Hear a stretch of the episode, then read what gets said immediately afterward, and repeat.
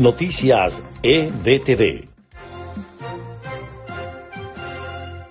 Estas son las noticias más importantes de Venezuela, Estados Unidos y el mundo a esta hora. Luisa Ortega Díaz, ex fiscal general de Venezuela, se encuentra bajo medidas adicionales de investigación que guarda relación con un presunto caso de soborno en Estados Unidos según la presentación de fiscales en Miami, emitida este miércoles 12 de enero.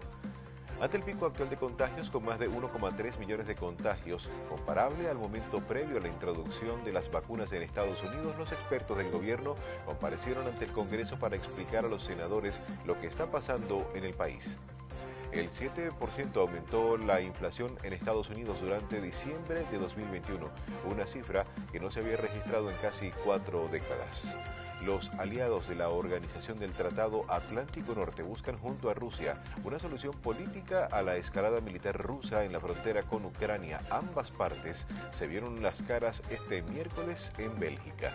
Estas fueron las noticias más importantes de Venezuela, Estados Unidos y el mundo a esta hora.